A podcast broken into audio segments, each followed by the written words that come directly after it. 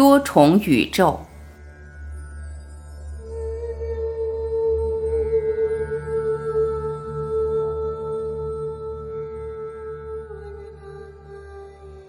前面谈到生命的连贯性，提到眼前的石头和众生之间的横向链接。我记得在我很年轻的时候，这就已经不是理论，而是直接可以体会的。接下来，我发现还有一种纵向的链接，更是错综复杂。我意识到，全部的动物，包括人类的知觉，都集中在感官。人类有五个感官。动物的感官范围虽然和我们不完全一样，也许听、看、闻的感觉范围比我们更广或更宽，但大致都离不开这五个感官。所以，人和动物体会到的世界几乎是重叠，或甚至可以说是一样的。也可以说，人和动物都在同一个层面共生存。我透过静坐。很容易让意识扩大到无所不在，而可以在各种宇宙中穿梭。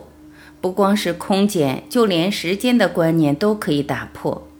我也体会到时空跟头脑分不开，即使到了其他的宇宙，也好像还是透过五官的体会和头脑的理解，把其他的境界带进我们人间的维度。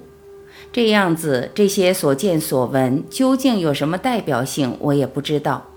但是每次都一样，无论到哪个时空，都还是可以看到、体会到植物、石头和矿物的存在。然而，我发现矿物、石头和植物的知觉是在完全不同的轨道，可以随时穿过不同的意识层面，链接不同的众生，而同时跟每个意识层面的不同众生互动。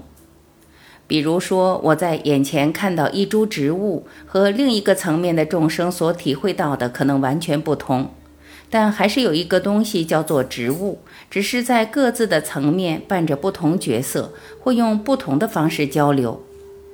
石头如此，矿物也是如此。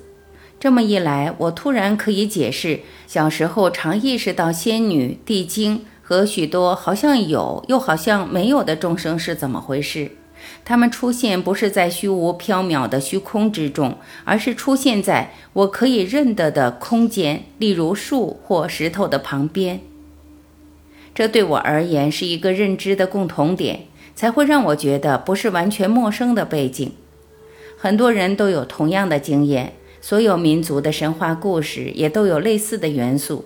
除了这些可爱的众生，还有龙、阿修罗，无论东方或西方都是一样的。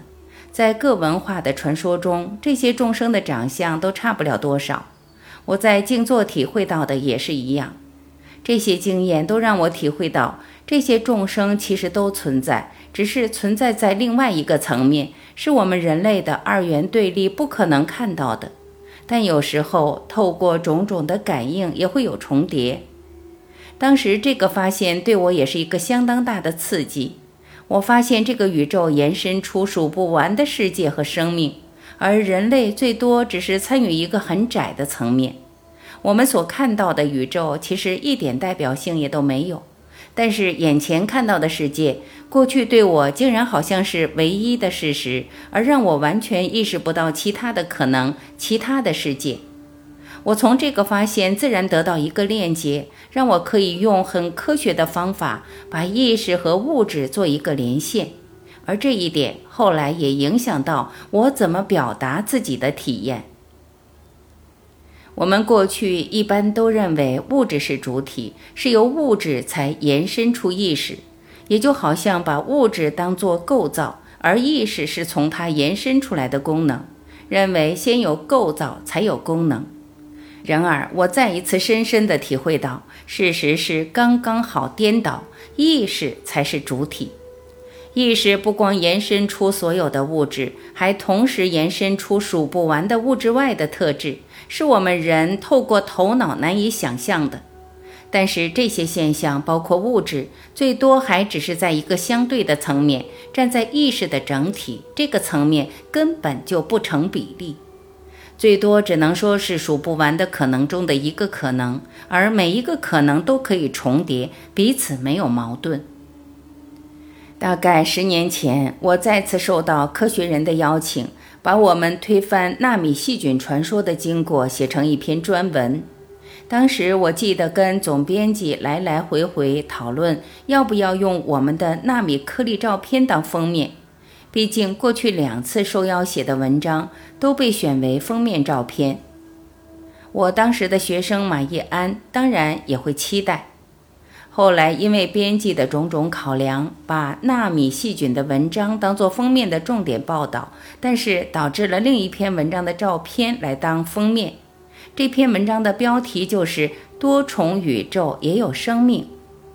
马伊安当然会失望，但是这个经过也就让我注意到编辑所选的封面，也才注意到这个标题。当然，我没有细看文章的内容，只是这个词让我愣住，忍不住笑了出来。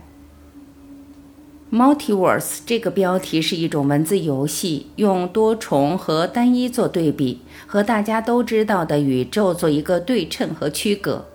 虽然这是一种比喻，但是 “multiverse” 多重宇宙这个词相当贴切地表达了我个人的体会。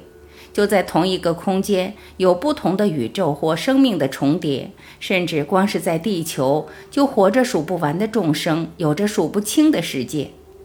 我也体会到，连我们所称的时空，都是头脑人为的产物。然而，就连我提到同一个时空活着不同的生命这样的表达都不正确，因为时空就是我们创出来的架构。我最多只能说，并不是在这个时空真有一个空间去容纳这些生命，而是这些生命重叠在我们时空的架构上。但是，无论表面上看来有多少生命重叠在我们时空的架构之上。站在一体的角度来看，这些生命根本就不成比例，甚至连这些生命都可以当作幻觉来看。我也突然理解，是自己过去完全被五官绑住，才会把眼前的世界看得那么真实。其实，身为一个科学家，假如没有这样亲身的体验，一听到这里所讲的，我的第一个反应也可能是：告诉我证明在哪里，有什么根据。所以多年来，我从来没有跟任何人分享过这些。有意思的是，我们所要的证明或根据，无论是实证的根据或理论的证明，最多也只是在强化头脑自身的逻辑架构。我很早就知道，这些作品所谈的不可能用理性或左脑可以验证，因为验证本身就是自己所带出来的限制，而自然排除掉这些可能。这也让我发现，有许多状态是心可能可以体会，而对脑则是完全陌生，没办法接受。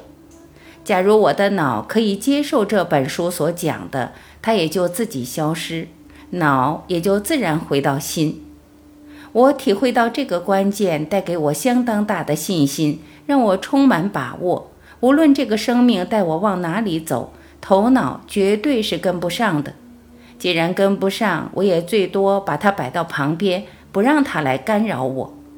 我发现，光是这一点本身就带给我无法描述的大欢喜和平静。